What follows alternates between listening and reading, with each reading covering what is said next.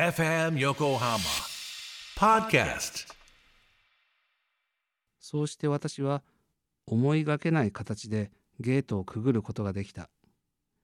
敷地の中にタンクローリーも観光バスの姿もなく、ところどころに白い粉がまかれている。貯蔵タンクがいくつか並び、灰色の作業着でリアカーを押している者もいる。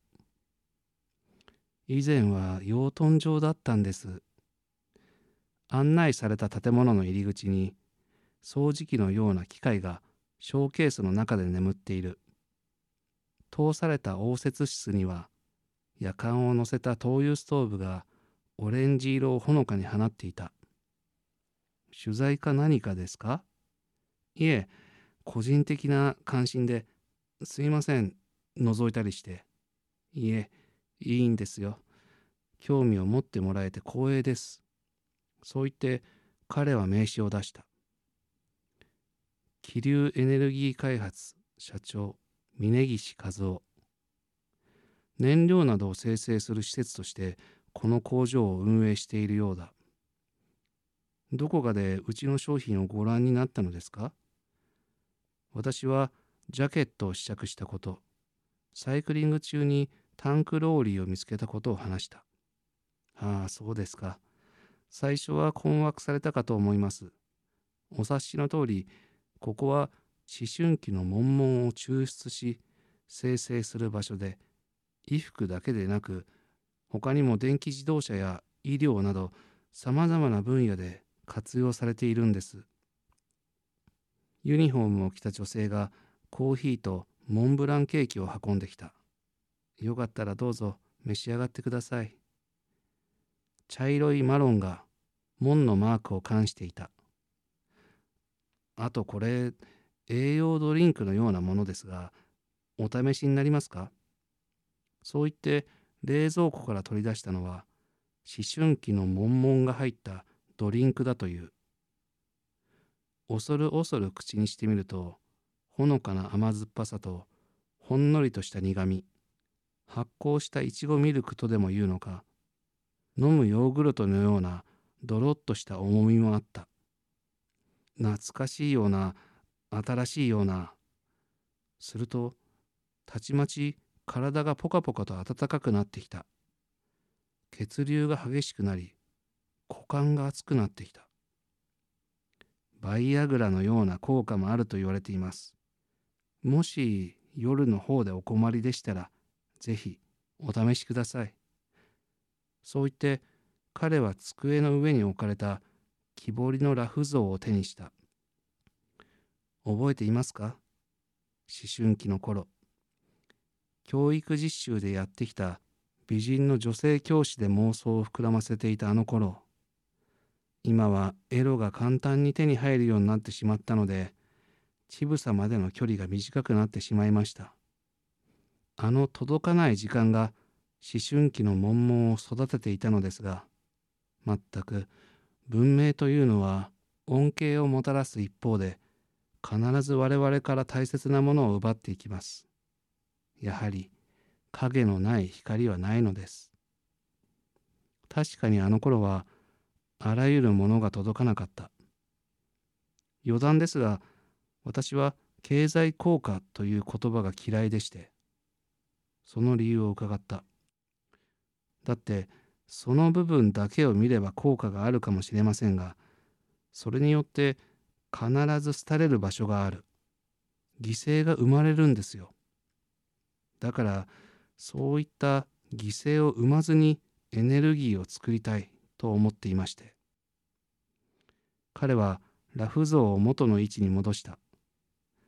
私は自分の股間が隆起していることに気づいた。最近の子供たちは与えられすぎて、悶々も希薄になってきているんです。希薄に？ええ、そうです。聞いたことありませんか？近頃の子供たちは反抗期がないって。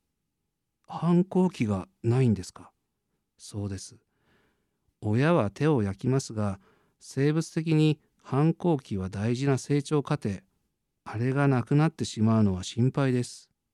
このままではいつか思春期すらもなくなってしまうのではないかと。思春期も。私はどうやってその悶々を抽出するのか尋ねた。ご覧になります？私はあいにく今は立ち上がれない状況だった。じゃあ後でぜひあの悶々って女子からは抽出されないんですか？私はごまかすように切り出した。いいえ、もちろん思春期の女性からも抽出可能ですが、私個人の実感としましては、男性の方が悶々は強いようです。ただ、実のことを言いますと、彼は深く座っていた腰を持ち上げて、身を乗り出すように座り直した。私が一番欲しいのは、引きこもりなんです。引きこもりですか？そうです。と言っても単にゲームに使っていたいからとかの能動的なタイプではなく部屋にいたいというより部屋から出たくないエネルギーの強い人彼らこそ我々が求める極上のエネルギーの保有者でしてやり場のない悶々とした思いをずっと溜め込んでいるのですから近頃は育毛剤なんかにも使用されていたりします。育毛剤？彼の頭部は一本一本が黒々としてたくましく、肥沃な牧草地を形成している。これもそのおかげなのだろうか。私は正直、引きこもりは甘やかされているだけだと思っていた。学生ならまだしも、いい大人が親から離れず自立していない。彼らを単なる甘えとして捉えてはいけません。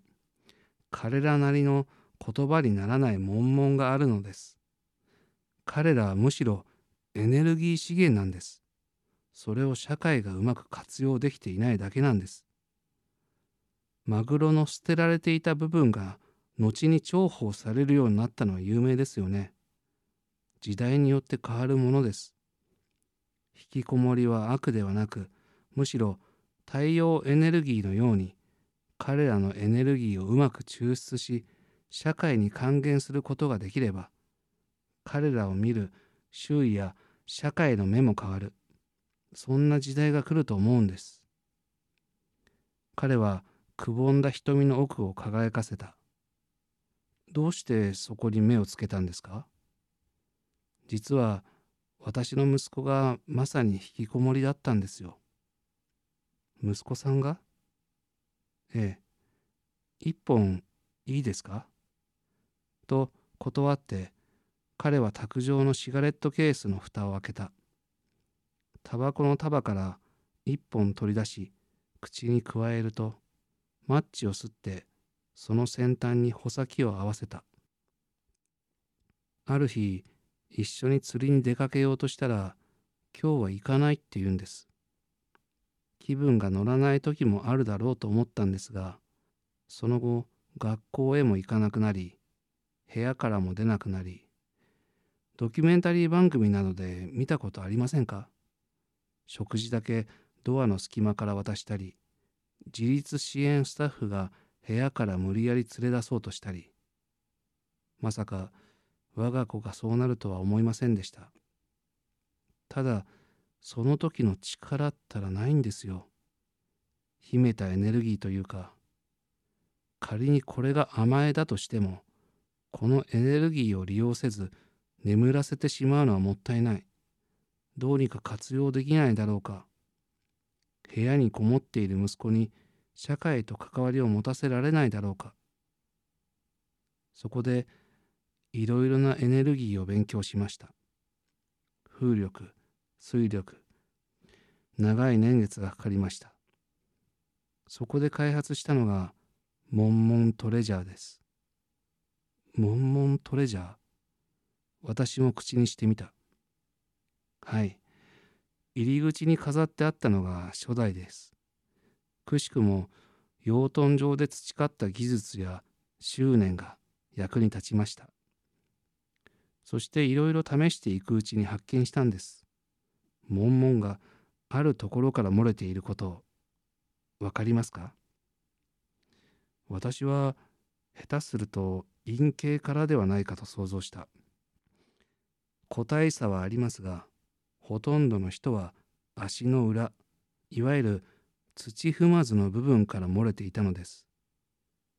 くるぶしを押して絞るように土踏まずから抽出するのです。土踏まずのあたりから吸引することによって彼らの悶々を抽出しエネルギーに変えるんです。くるぶしですか？ようやく股間の隆起が収まってくると自分のくるぶしを指で撫でてみた。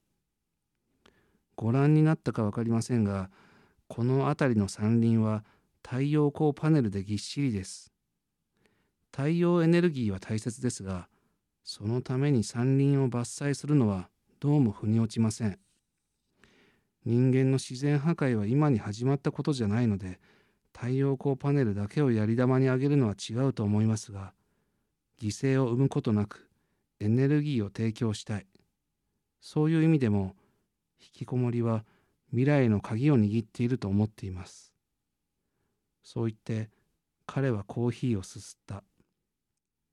ちなみに息子さん今は息子ですか？あそこにいます。彼は棚の上に飾られた写真に顔を向けた。私は余計なことを聞いてしまったと後悔した。25歳の時に交通事故で。交通事故？ええそうです。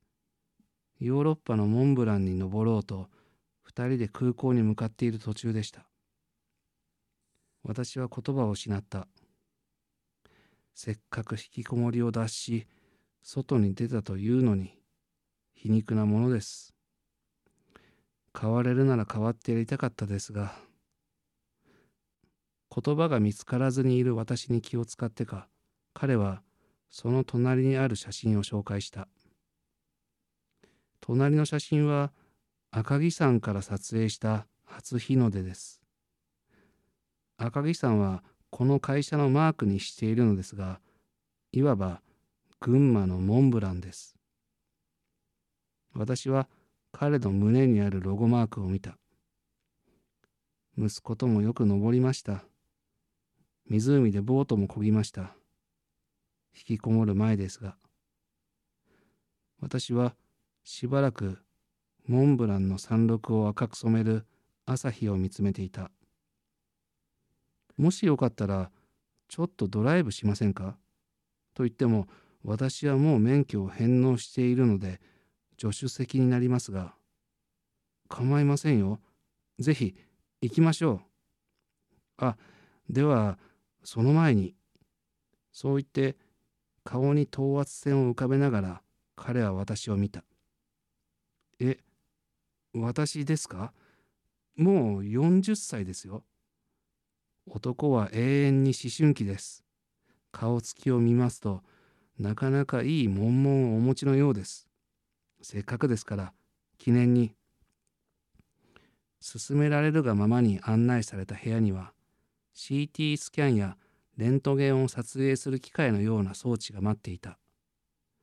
モンモントレジャー8号と記された銅板が誇らしげに光っている。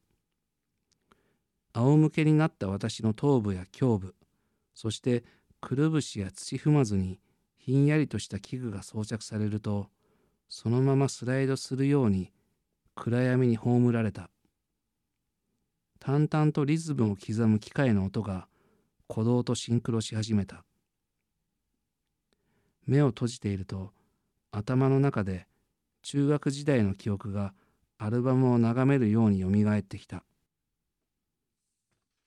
抽出を終え犬たちの頭を撫でながら外で待っていると糞尿を焼いたような鼻を刺す匂いに襲われた杖をつきながら社長はゆっくりとこちらに向かってきている。お待たせしました。じゃあお願いします。そうして私は社長を助手席に乗せ、赤城山の山頂を目指した。そういえば、ところどころに白い粉末がまかれていたんですけど、あれは、ああ、あれは悶々を生成する際に生まれる燃え殻のようなもので我々はおからと呼んでいます。おからですか？ええ。あれはあれで役立てられているんですよ。私は徐々に全て彼の虚構ではないかという考えが芽生え始めていた。本当のところはわからない。全て嘘かもしれない。黒松などの雑木林が続く赤城山の林道にはところどころに雪が残っていた。ゆっくり蛇行する道は標高が高くなるにつれ幅を狭めながら白さを蓄えていった。返事がないと思うと社長は目を閉じて頭を揺らしていた。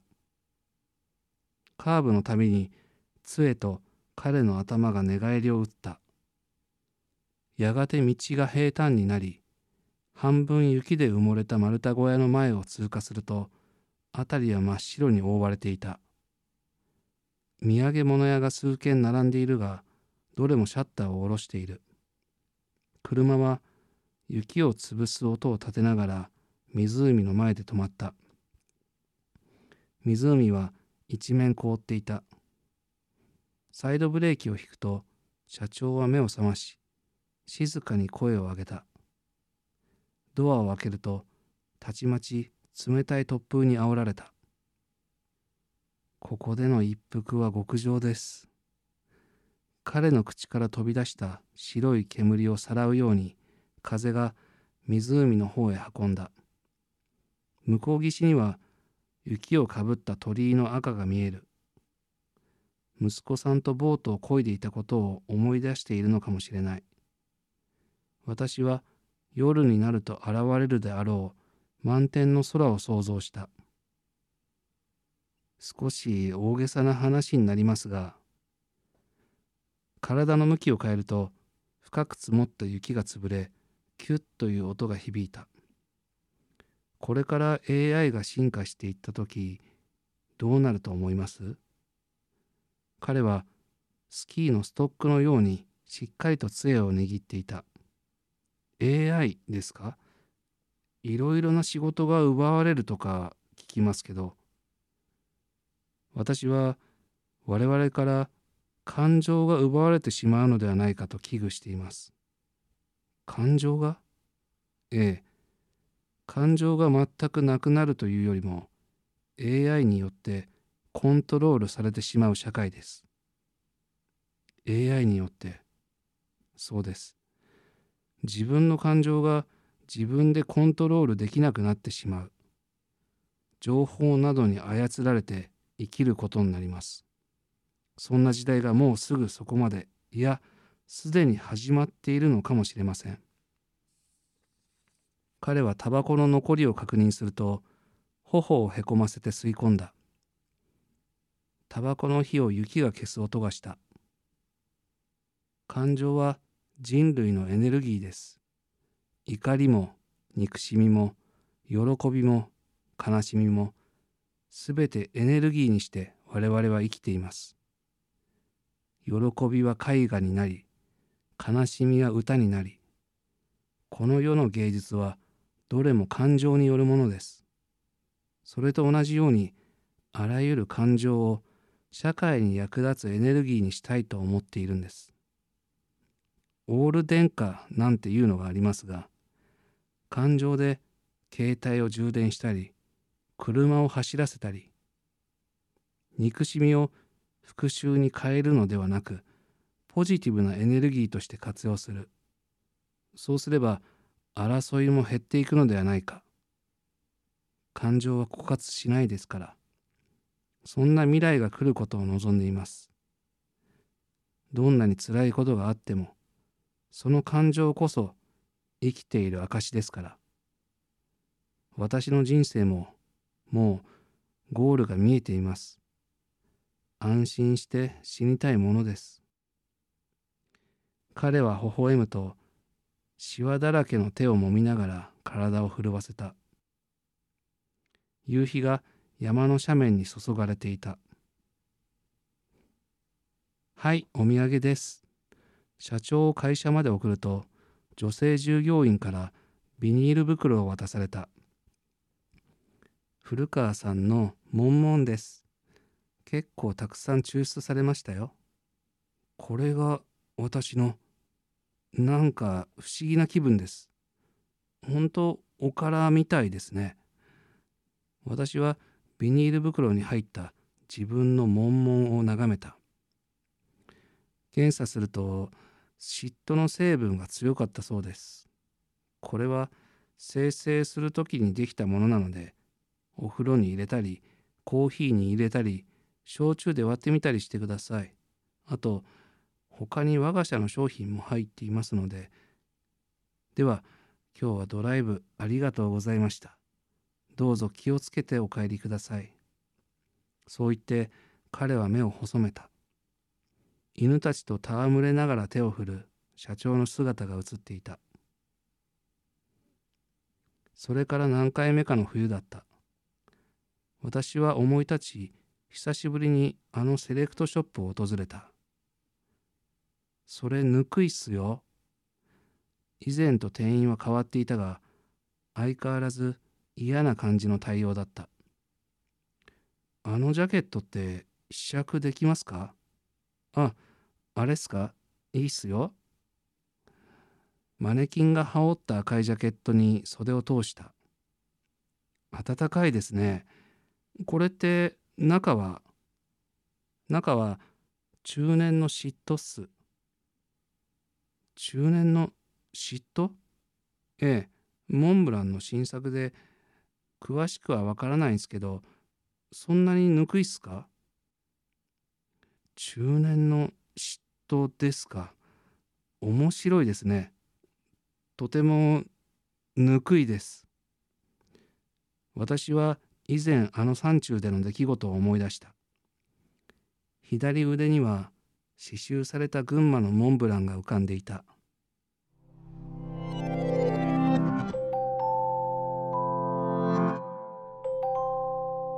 深川亮のローファイラジオ